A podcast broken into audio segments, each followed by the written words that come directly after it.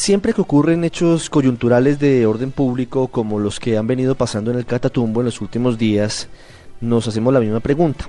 Hay en Colombia todavía zonas eh, sin presencia del Estado y el Estado es más allá de la fuerza pública, más allá de ejército, de fuerza aérea, de policía. El Estado son escuelas, el Estado son vías, el Estado es sistema de salud.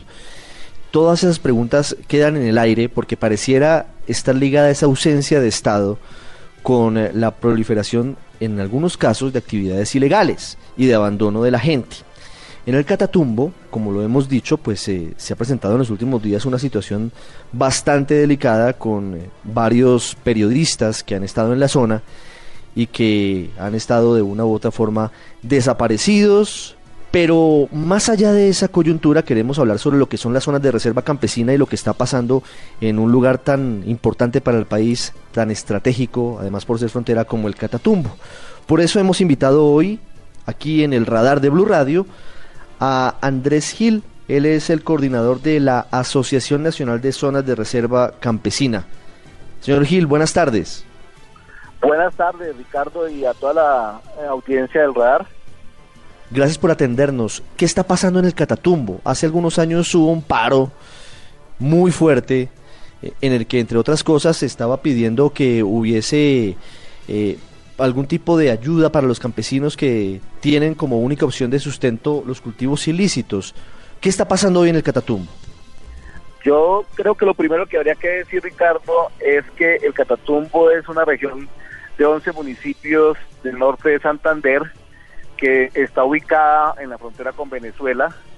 donde el, del 70 al 90% de la población vive en la extrema pobreza, donde no hay un hospital de primer nivel y donde justamente en toda la inicios de la década del 2000 fueron asesinados más de 5.000 campesinos que, como lo ha dicho el jefe paramilitar del Iguano, se hizo con total aquiescencia de las fuerzas militares presentes en la región y por tanto allí existe esa población con olvidada del Estado y con una profunda desconfianza de un Estado que no la apoyó justamente cuando lo estaba masacrando.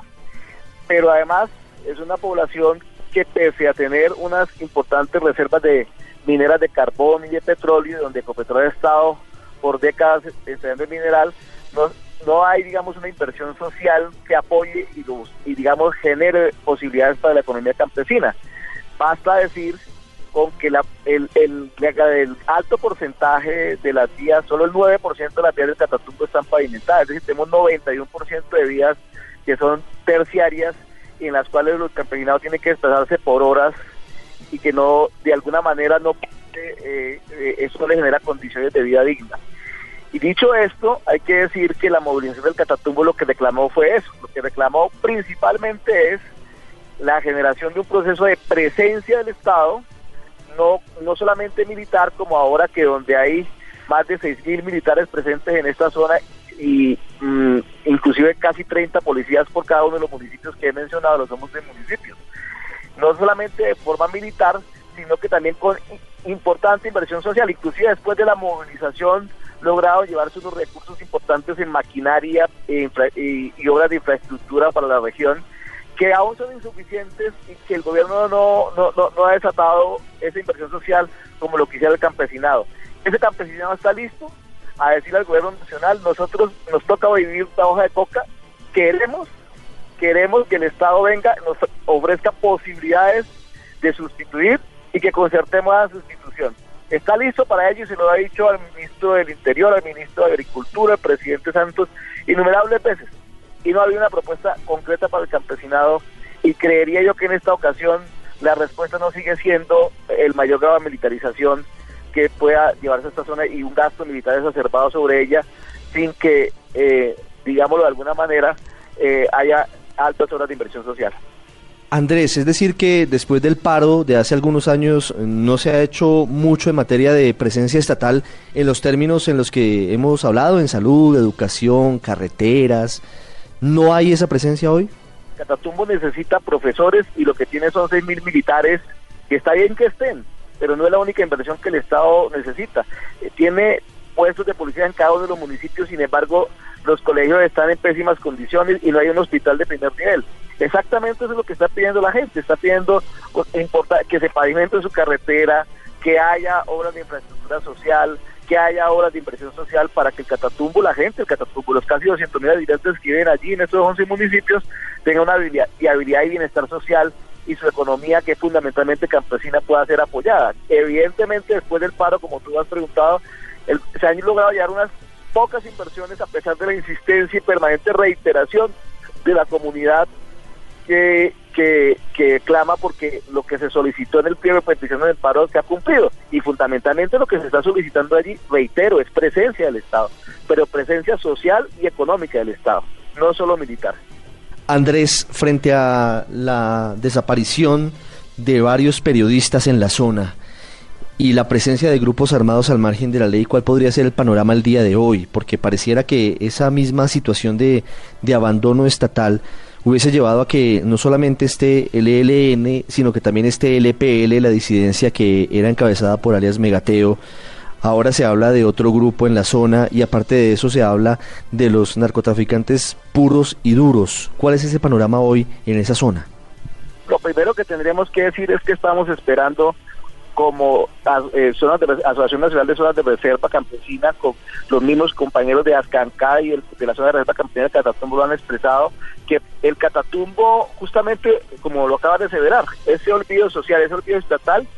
no se resuelve con más militarización porque esa ha sido la fórmula de, décadas y décadas sobre el Catatumbo. Y eso no ha minorado la violencia ni ha minorado la presencia de grupos al margen de la ley. Quienes creen que hoy aumentando esa presencia militar se resuelve el problema, les recuerdo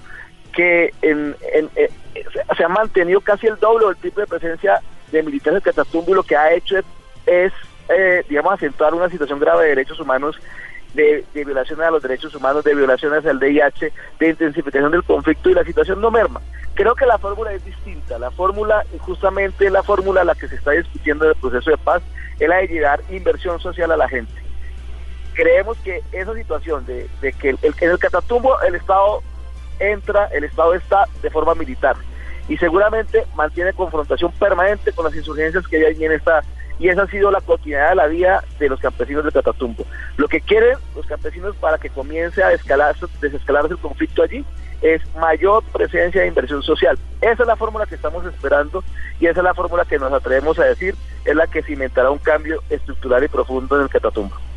Hablando del Catatumbo, de una zona muy bella pero muy olvidada de Colombia que hoy es eh, epicentro de las noticias por cuenta de lo que ha venido ocurriendo con varios colegas en los últimos días. Andrés Gil de la Asociación Nacional de Zonas de Reserva Campesina con nosotros. Andrés, muchas gracias. Gracias a ustedes y esperamos que los invitamos a conocer el Catatumbo, a mirar las condiciones en que vive la gente, a conocer lo que opina la población de, de que vive en esta región y y no a caer en la mirada tramposa que pretende creer que los habitantes que allí existen, eh, porque les toca convivir con el conflicto, entonces están contentos, están felices con este conflicto y lo apoyan. Creemos que esa no es, ese no es el sentir del pueblo catatumbo. El pueblo catatumbo tiene un profundo compromiso por la paz y está prestándose para la construcción de la paz que se viene prontamente para Colombia y para el fin de la guerra. En Blue Radio opinan los protagonistas.